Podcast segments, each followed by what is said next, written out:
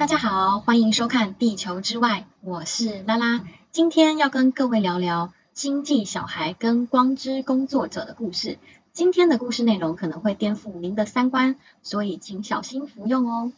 在开始今天的议题之前呢，一定要提到地球。现在呢，你不管去问哪一个宗教大师，佛教的也好，道教的也好，道家的也好，还有通灵大师巴夏，他都会告诉你说，地球正在经历一个转变期。在这个浩瀚的宇宙中呢，每一个星球其实都是活着的，每一个星球都有它进化跟成长的过程，也有它的兴亡跟衰败，还有年限。当然，地球也不会例外。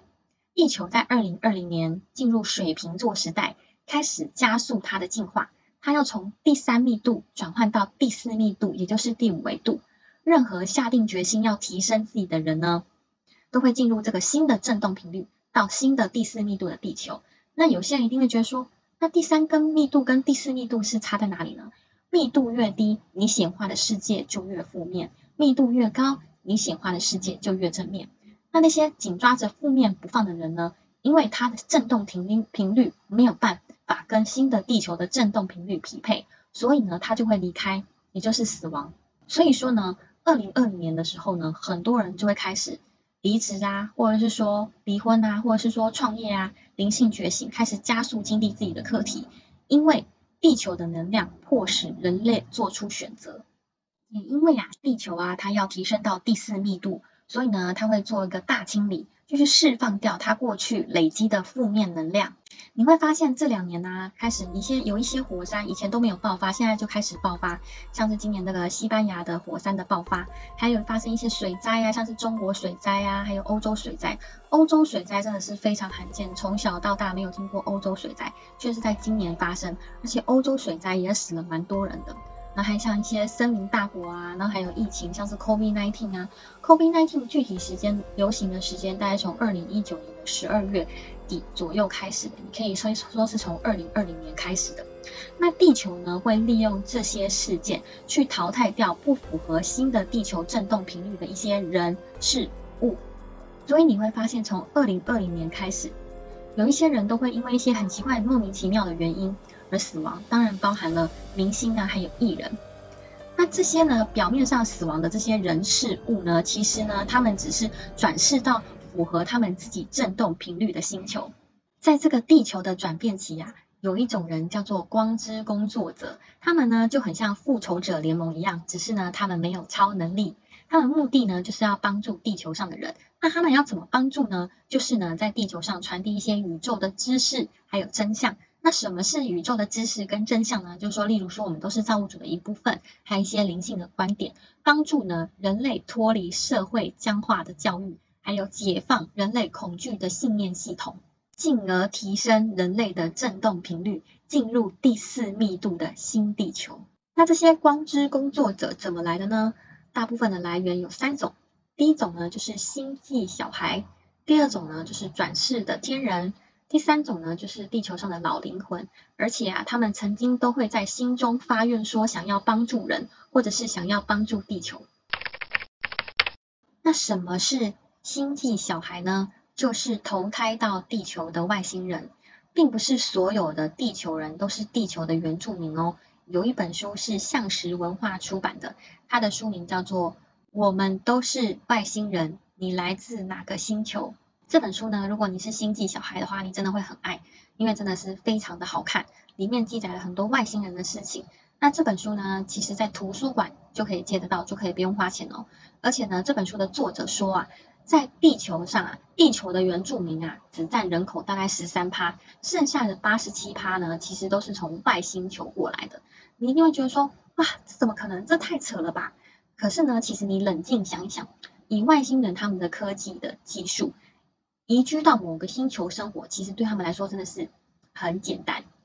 他们也会担心说，万一他们的星球哪一天不能再住下去的话，该怎么办？就像我们一直想要移民到火星一样啊，只是说我们的技术还没有像外星人那么的进步，所以他们可以先派多一点来人来地球探看跟学习。星际小孩呢，其实也是有分种类的哦。我这边粗略分成四种，第一种呢就是星际种子，第二种呢就是深蓝小孩。第三种呢，就是水晶小孩；第四种呢，就是彩虹小孩。他们都有一些不同的特征。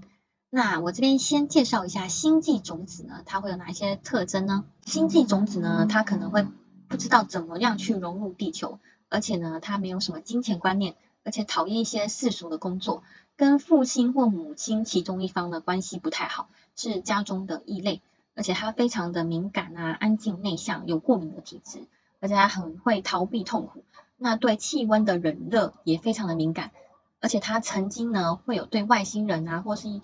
UFO 啊，或者是一些外星球都会有一些深刻的体验，而且他对星球或外太空会非常的着迷，而且对噪音呢是很敏感的，而且他们急需要远离人群，去独处啊，或者是找人分享有关灵性的事情，而且他们很具有救世的心，很想要解决社会世界的难题，他对科学啊、考古啊、天文啊、量子物理学都很有兴趣。而且他会一直怀疑说自己不是父母生的，有一些未完成的任务这样子，然后讨厌蛇跟爬虫类，而且他们非常的喜欢看书，而且他们吸收的程度呢异于常人，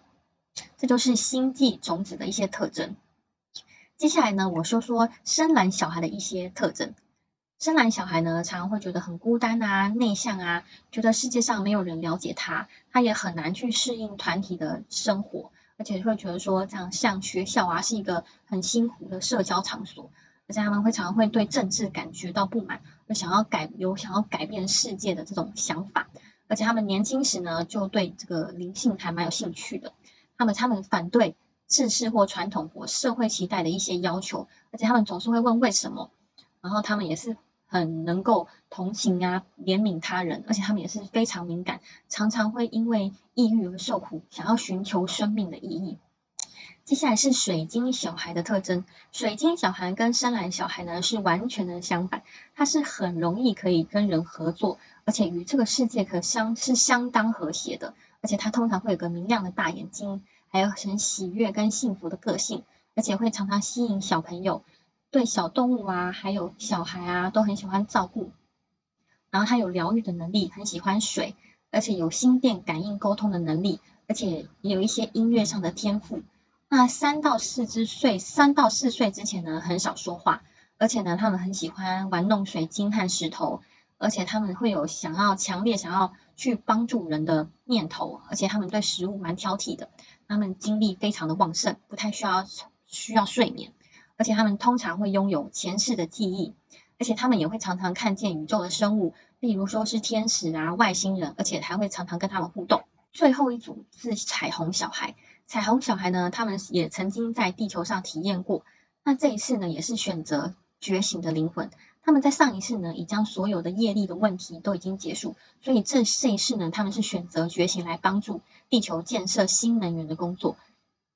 所以呢，彩虹小孩也是能量非常高的工光之工作者。那因为呢，对于地球生活他们都体验过，所以没有什么不适应的问题存在，也长得都很可爱跟漂亮。但是彩虹小孩跟水晶一样，水晶小孩一样都有这个精力旺盛的特性。那这些星际小孩呢，通常是来自于哪些外星人种？而且这些外星人种他们有什么特征呢？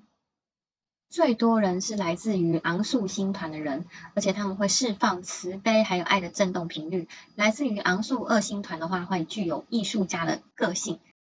来自于昂宿七星团，也就是亚特兰人，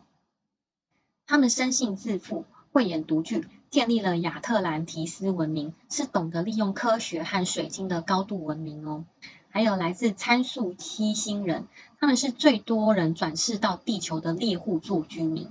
他们生性干练且具有高度的智慧，还有天狼 A 星人，他们负责宇宙工程还有讯息的传递，也是擅长高科技，而且他们促成了地球的埃及文明哦。还有天狼 B 星人，他们直觉敏锐，个性呢多偏于多偏向内省，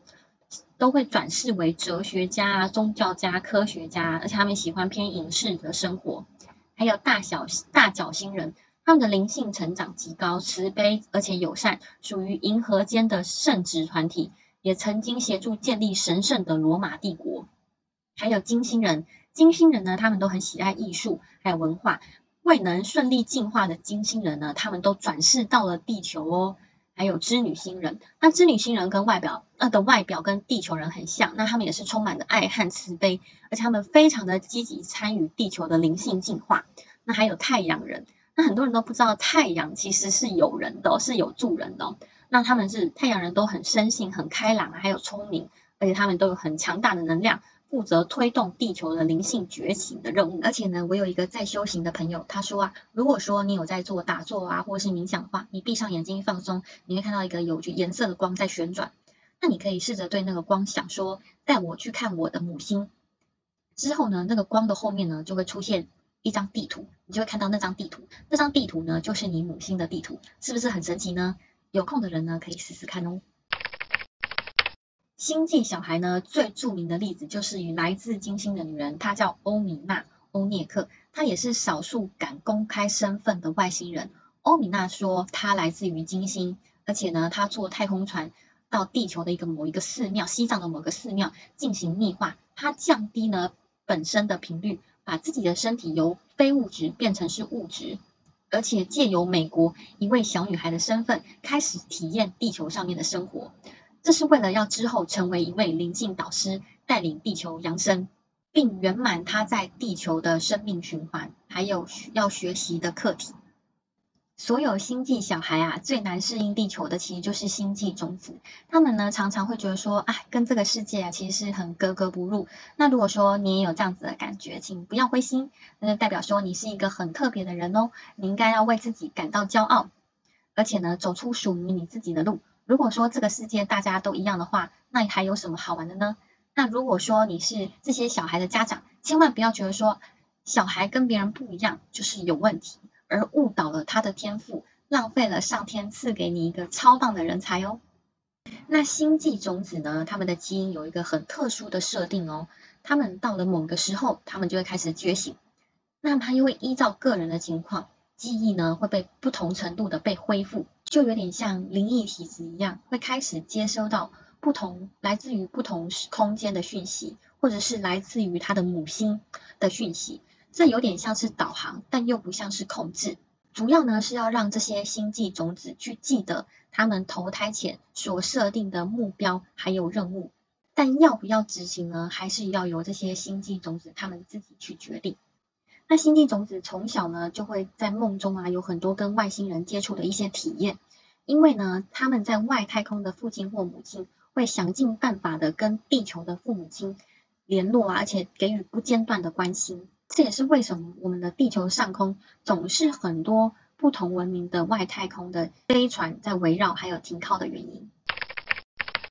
光之工作者第二个来源就是转世的天人。那什么是转世的天人呢？就是呢重新投胎回到地球帮助人的神明或是天使，像是耶稣啊，或者是说转世活佛仁波切，或者是日本一个神明转世的小女孩小景等等。那第三个光之工作者的来源的话，就是来自于一些老灵魂，像是如果说你前世是做僧侣啊，或者是说萨满啊，或者是巫师啊、巫女等等。那以上呢这三种人。他当他们在开悟觉醒的时候呢，就会不自觉的去投入一到一些灵性的工作，例如说，他们可能会开始写一些灵性的文章啊，拍一些灵性的影片啊，或者是出一些灵性的书籍等等，成为光之工作者。那当当你在做这件事的时候，他们的满足感跟成就感会大过任何一份只是单纯在赚钱的一些工作。而且成为光之工作者之后呢，你会停止向外寻求认同，你也不会再被过去的你所影响。那光之工作者呢，他们在投胎之前呢，都其实都知道要回来帮助地球上的人类，只是他们忘记了。那如果还有人不知道什么是开悟觉醒的话，可以去看我第四期的影片。简单的来说，就是认识自己其实是造物主，自己其实其实是光。当一个开悟的人啊，他本身的振动频率就足以去共振他周遭的人，